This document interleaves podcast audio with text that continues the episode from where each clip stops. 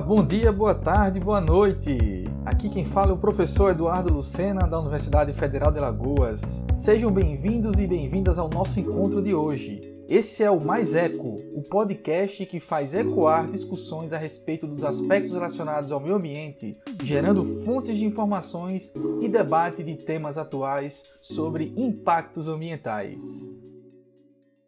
No episódio de hoje, discutiremos sobre drenagem urbana, Quais são os desafios e soluções para os problemas relacionados à drenagem urbana? O eixo drenagem e manejo das águas pluviais é previsto na Lei Federal 11.445/2007. De acordo com esta lei, os serviços públicos de saneamento básico serão prestados com base nos princípios da disponibilidade das áreas urbanas, de serviços de drenagem e manejo de águas pluviais, também no tratamento, limpeza e fiscalização preventiva das redes adequados à saúde pública, também à proteção do meio ambiente e à segurança da vida e do patrimônio público e privado. Em um estudo realizado por Peplau e Neves em 2014, os autores afirmam que atualmente o manejo de águas pluviais urbanas é um conceito inserido nas discussões acadêmicas e práticas. No primeiro caso, fruto da evolução histórica da abordagem na área, antes denominada por drenagem urbana, e no segundo caso, como uma busca de soluções urgentes dos problemas de alagamentos nas cidades. Este processo passou por algumas etapas, cujas denominações variam um pouco na literatura, culminando na tentativa atual de retomar a relação da sociedade urbana com as suas águas. Em decorrência da grande importância do tema drenagem urbana, convidamos para participar desse episódio o professor doutor da Universidade Federal de Alagoas, Marlos Neves. O professor Marlos Neves possui graduação em Engenharia Civil pela Universidade Federal de Alagoas, mestrado e doutorado em Recursos Hídricos e Saneamento Ambiental pela Universidade Federal do Rio Grande do Sul, Instituto de Pesquisas Hidráulicas. Tem experiência na área de recursos hídricos hidrologia urbana. Atualmente é professor associado 3 da UFAL, dos cursos de Engenharia Civil, Engenharia Ambiental e Sanitária, Engenharia Química, Engenharia de Petróleo e pós-graduação em Recursos e de Saneamento. É vice-coordenador também do Programa de Pós-Graduação em Recursos e de Saneamento Atualmente é tutor do programa de educação tutorial do curso de Engenharia Ambiental e Sanitária. Também desenvolve pesquisas na área de hidrologia, coordenando projetos de pesquisa em hidrologia urbana e águas urbanas, especificamente relacionadas ao monitoramento, modelagem e simulação. Para iniciarmos, Marlos, gostaria que você definisse o que é drenagem urbana e também citasse quais são os principais benefícios. Bom, é, a drenagem urbana, ela, de fato, como o próprio nome diz, né, é, tem a função de promover o escoamento da água, né, drenando, né. Então, só que o que é que acontece? Esse conceito de drenagem urbana é, trazia benefício. O benefício básico é diminuir os alagamentos na cidade, de forma geral, né? Então, esse é o benefício da drenagem urbana. Só que é, esses benefícios ficavam mais claros e mais é, evidentes quando as cidades eram pequenas, quando a urbanização ainda era, era pouca. A partir do momento em que é, as cidades começam a crescer, é, drenar a água somente de um ponto para outro é, fez com que a gente visse que era só transferir o problema para frente ou para ser resolvido no futuro e esse problema retornava, de modo que é, o benefício de diminuir os alagamentos hoje é visto num contexto maior, que é não só de drenar, mas também de fazer o um manejo das águas pluviais. Né? Então, a gente hoje tenta ver, é, é, a gente quando ocupa um local, a, a, as novas, a, as pesquisas recentes, recentes que eu digo assim, nos últimos talvez 30, 40 anos, é, nos diz que a gente deve, em alguns momentos, não drenar, mas também manejar essa água, em alguns pontos reter, para favorecer a infiltração. Mas, de modo geral, o conceito de drenagem urbana leva para o conceito hoje de manejo de águas pluviais e os benefícios que a gente busca é diminuir os alagamentos nas áreas onde a gente ocupa, porque também a gente não se preocupa é, quando ocorre alagamento numa área que não está ocupada, numa área que está deserta, numa área que só tem vegetação, não tem problema nenhum. Mas numa área em que a população ocupa, né? pode ter risco de alagar suas casas, a água invadir suas casas, promover grandes prejuízos econômicos, aí sim a gente precisa se preocupar com esses benefícios de diminuição de alagamento. Bom, sabemos que existem inúmeros benefícios do sistema de drenagem, mas eu queria também saber de você, Marlos, quais são as falhas do sistema de drenagem urbana que são mais vistas? Bom, é, existem. Vamos imaginar então, é, se eu tenho um sistema tradicional, que é esse que eu falei, que visa somente drenar água, é, obedecer uma máxima que está nos livros mais antigos, que é aquela de pegar água e largar e levar para outro lugar o mais, o mais rápido possível. É, bom, esse sistema tradicional falha porque, é, basicamente, ele é projetado para uma probabilidade de chuva, para um tempo de retorno. Então, primeiro, pode haver uma falha que está dentro do, do contexto de projeto, porque o projeto para um sistema para 10 anos de tempo de retorno pode vir uma chuva de 50, então ele vai falhar, tá? Mas o que é que, o que ocorre no Brasil, na verdade, em realidades como a nossa, é que o sistema falha mesmo dentro do contexto do projeto. E aí vai desde uma execução mal feita, um projeto que talvez é, use parâmetros que já estão é, obsoletos, Agora, com mudança climática, por exemplo, a gente talvez use uma curva de chuva chamada curva IDF, que é uma curva. Aqui em Maceió, por exemplo, nossa curva IDF mais recente, usada em projeto, é de 1982. Né? De lá para cá, o clima deve ter mudado. Então, a gente às vezes usa parâmetros de projeto antigos. Isso é um ponto. Aí a gente acaba utilizando parâmetros que não, que não representam mais o, o estado atual do fenômeno chuva. Tá? É, aí pode, o que, é que pode acontecer? Redes subdimensionadas. Mas vamos dizer que o cara dimensione tudo certinho, faça um estudo, atualize a curva, utilize todos os parâmetros atualizados, tal, métodos modernos, tal. Projetou. Aí vem a outra a, a fase seguinte, tem que se fazer é, a execução, né, da obra direitinho, né?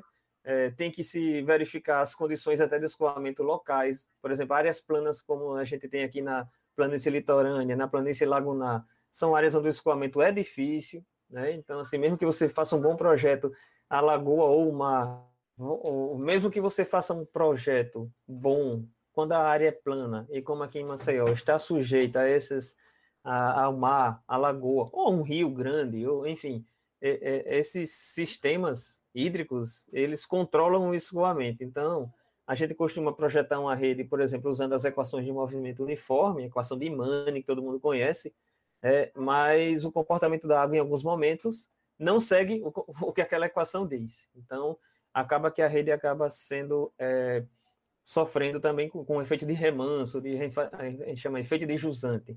Mas vamos dizer que mesmo assim o cara projetou, levou tudo isso em consideração.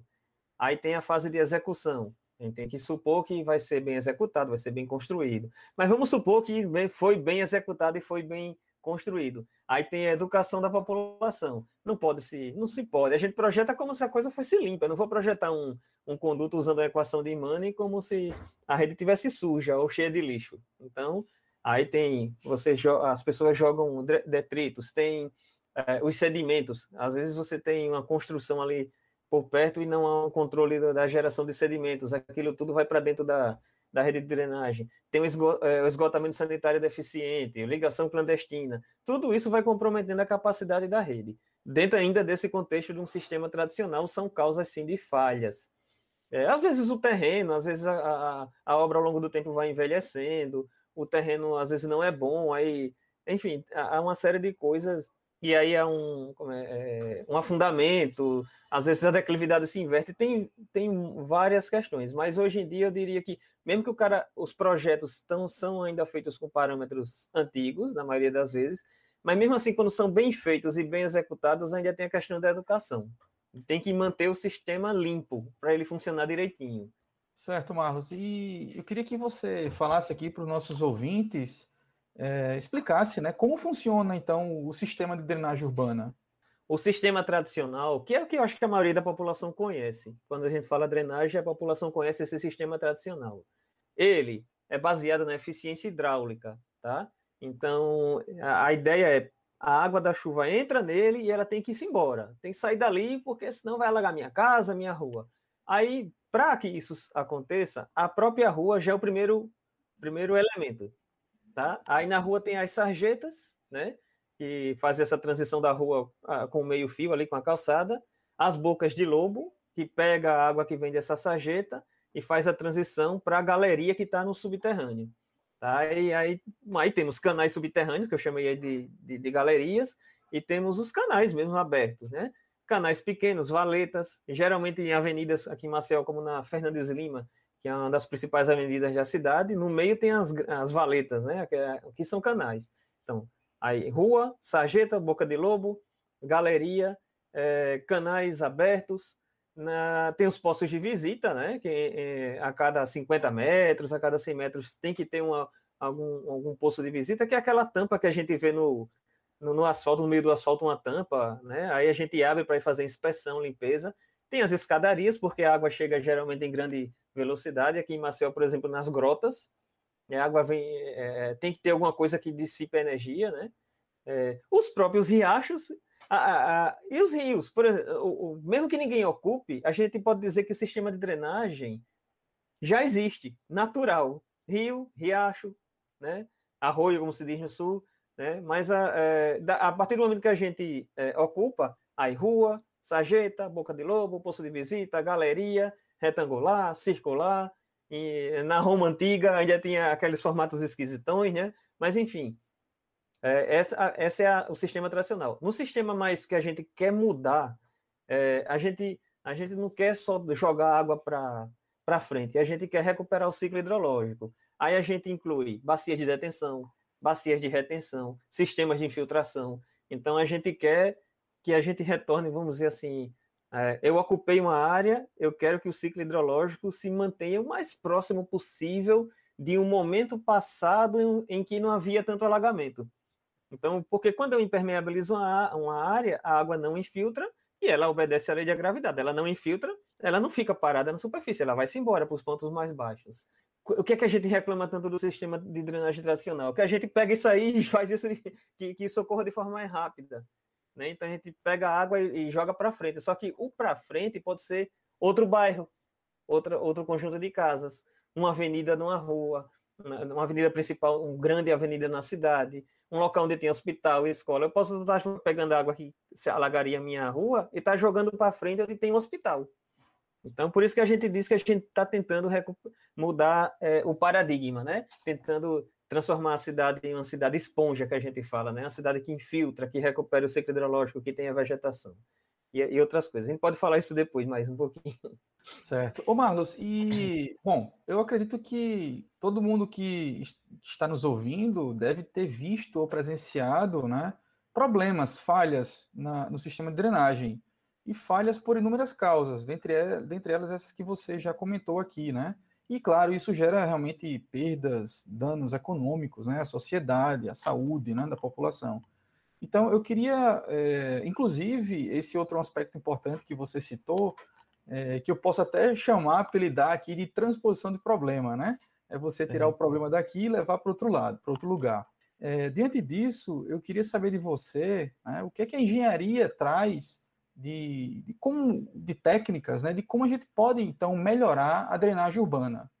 Bom, melhorar a drenagem urbana é, com novas técnicas. A gente tem que fazer um processo realmente de educação da população e dos técnicos que estão envolvidos, e do setor imobiliário, do setor construtivo, de forma que a gente tem que perceber melhor como funciona o escoamento nas cidades. Então, por exemplo, eu não posso só pensar na minha rua, no meu bairro. O meu bairro está dentro de uma bacia hidrográfica. Aí a gente pode se remeter às leis de saneamento, à lei de recursos hídricos, que falam da bacia hidrográfica, né? Como elemento de planejamento. Então a gente tem que começar a perceber a cidade como, é, como quando a água cai, como é que ela escoa? Quais são os pontos baixos?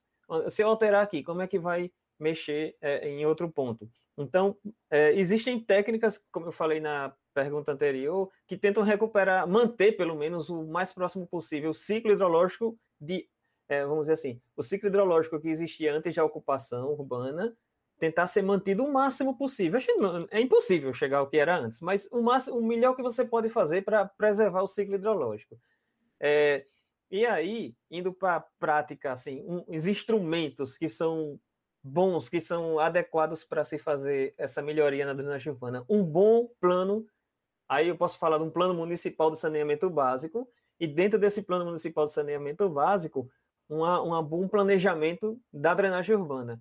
E esses dois acoplados a um plano diretor da cidade, um plano que geralmente é chamado plano diretor, plano de desenvolvimento urbano, seja qual for o nome que você der. Então, né, na hierarquia, né, um plano diretor da cidade com um plano de saneamento básico isso, e seu eixo de drenagem urbana bem alinhados, a tendência e, e é que a gente melhore tudo, inclusive a drenagem urbana, que é o a gente diz que é o patinho feio do saneamento básico.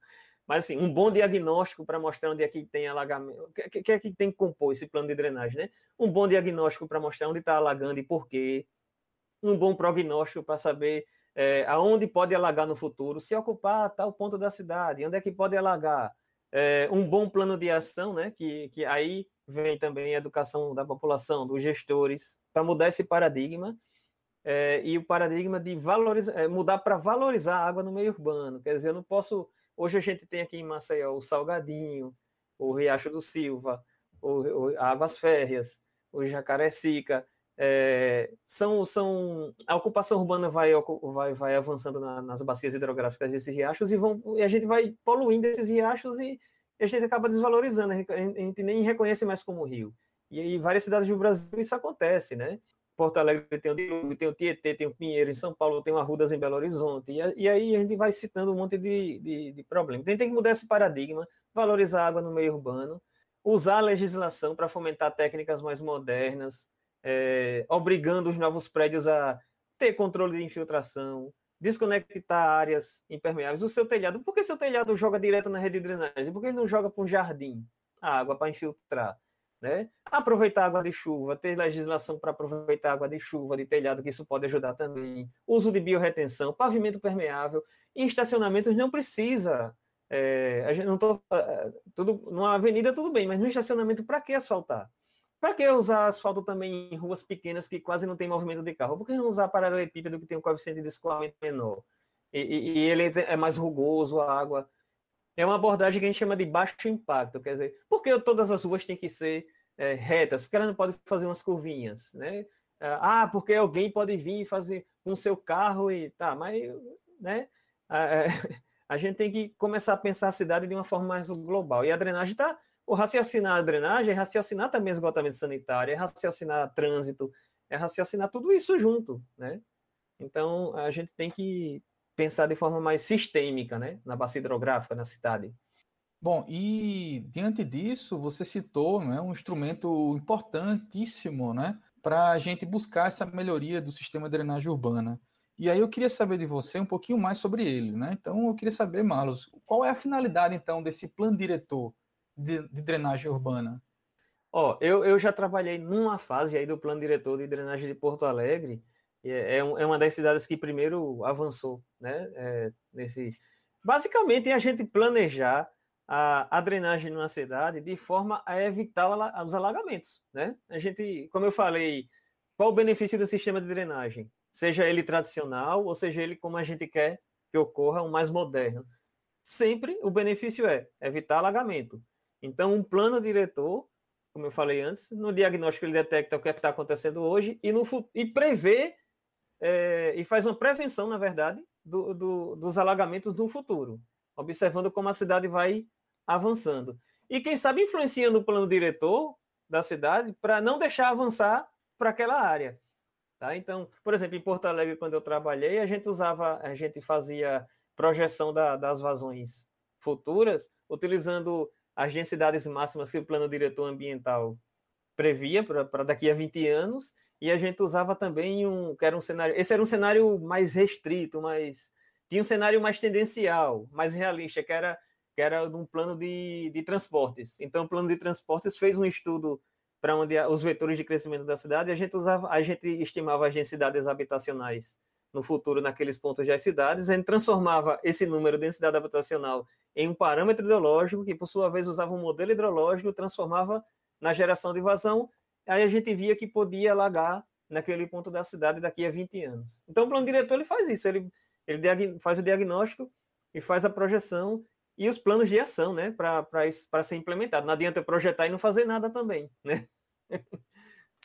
É isso. E, Marlos, também um aspecto importante é que, às vezes, a drenagem, em certa parte do ano, muito em função da sazonalidade, ela fica esquecida, né?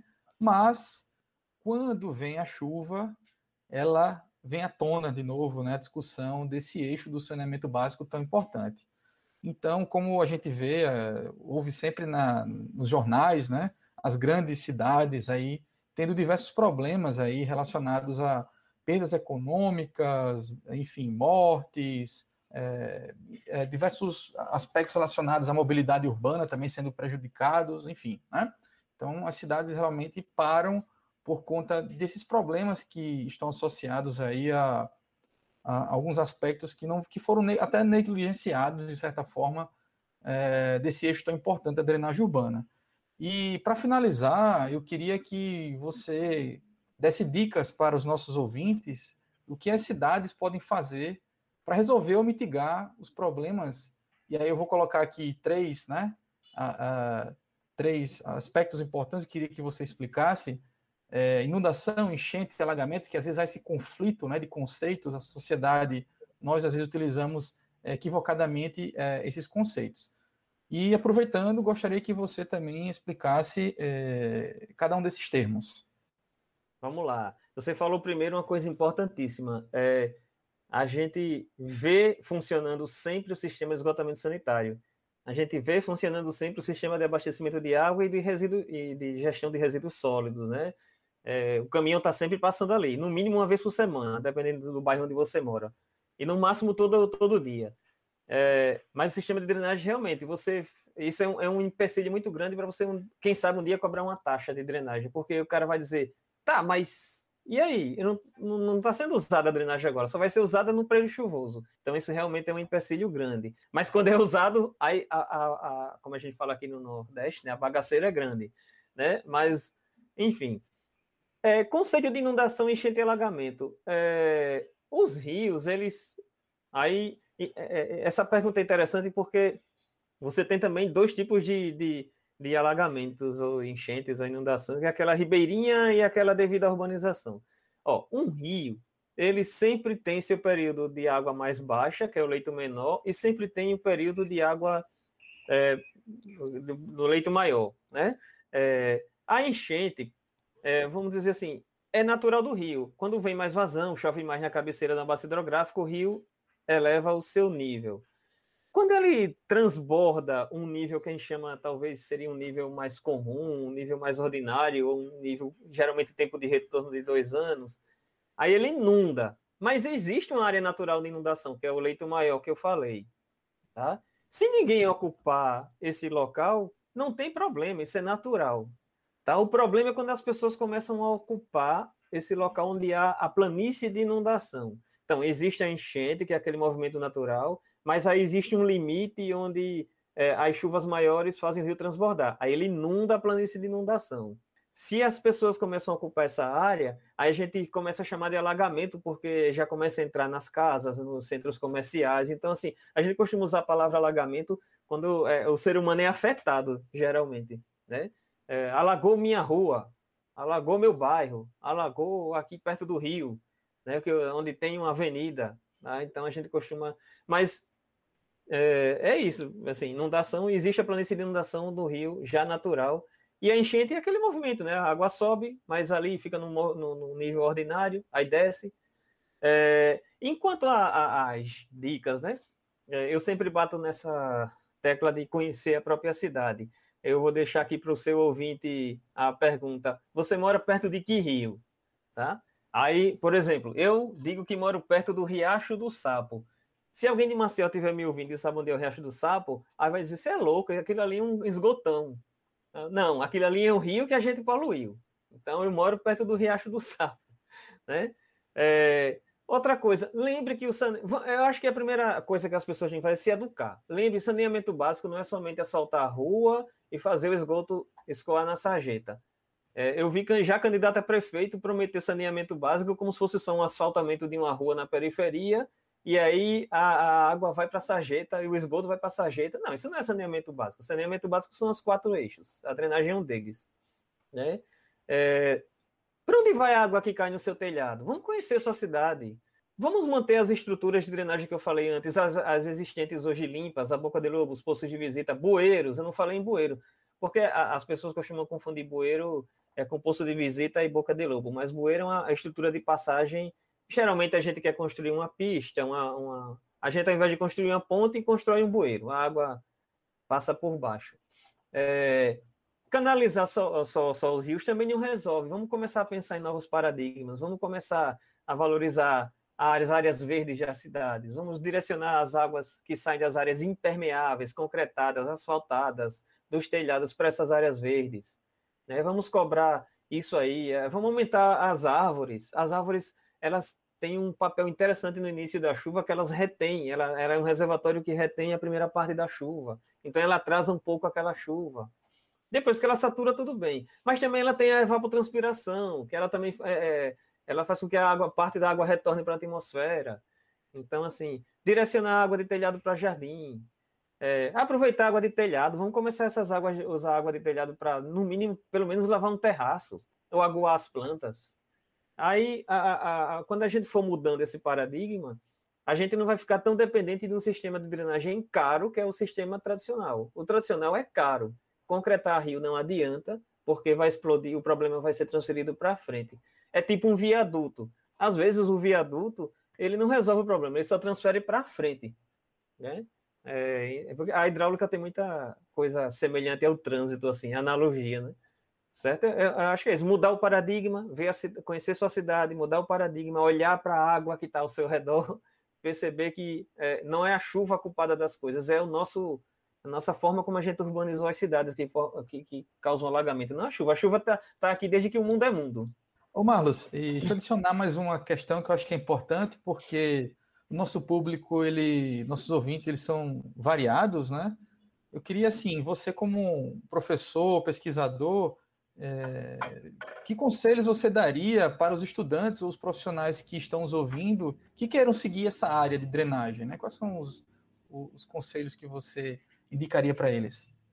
É, o basicão, hidrologia hidráulica, né? Estudar, sabe, bem hidrologia hidráulica, é, mas também estudar o, o, que é um saneamento básico, o que é um plano de saneamento, o que é um, a, a, ferramentas. Aí tem diversas. Hoje em dia, a, geoprocessamento, é, modelos hidráulicos, modelos hidrológicos, né? É, saber conversar. Né? Aí, quando você for, se você for trabalhar num, plano municipal de saneamento básico, saber conversar com a população, saber conversar com outros profissionais, né? Ter essa capacidade. Tudo, tudo que envolve meio ambiente exige isso, né? Visão. É, você tem que ter capacidade de ouvir outros profissionais. Também não adianta eu, eu impor um sistema. Ah, o Marlon está falando de um novo paradigma de drenagem, mas não vou impor, não, vou chegar numa, num bairro da cidade e vou impor aquilo. Eu tenho que saber chegar. Tem a ajuda de pessoal da comunicação, do serviço social, da psicologia, da, enfim, né, da, da, mobilização social, né? Reunindo tudo numa palavra. Então, é isso. Tem, a, tem as nossas ferramentas da engenharia no, tradicionais, hidráulica, hidrologia, modelagem hidrológica, geoprocessamento, saneamento básico, é, e tem essas outras habilidades que se fala tanto na engenharia, de saber se comunicar, saber dialogar com arquiteto urbanista, gente, arquiteto urbanista, geógrafo, são profissionais assim que entendem a cidade de uma forma absurda. Tem que conversar com esses profissionais também né? arquitetos, urbanistas e, e, geógrafos. É isso. Tem mais coisa que a gente vai pode falar aqui por horas, mas enfim. então é isso, Marlos. A gente vê que é um tema muito importante, né, que está no nosso dia a dia e que carece aí de investimentos, de atenção uh, do poder público, atenção da sociedade, né, porque nós temos uh, também o dever de zelar, né, o meio ambiente para a nossa presente geração e futura geração. Então, foi uma excelente conversa com você sobre drenagem urbana. Eu gostaria muito de agradecer, tá? E espero contar com você aí em outros episódios para a gente discutir um pouquinho mais sobre os temas relacionados ao nosso podcast. Bom, muito obrigado, um grande abraço. Eu que agradeço, estamos aí. E esse foi o Mais Eco, podcast criado pelo professor Eduardo Lucena da Universidade Federal de Alagoas. Qualquer dúvida, mande um e-mail para maisecoambiental@gmail.com e siga o nosso canal no YouTube www.youtube.com/eduardo Amorim E até um próximo episódio.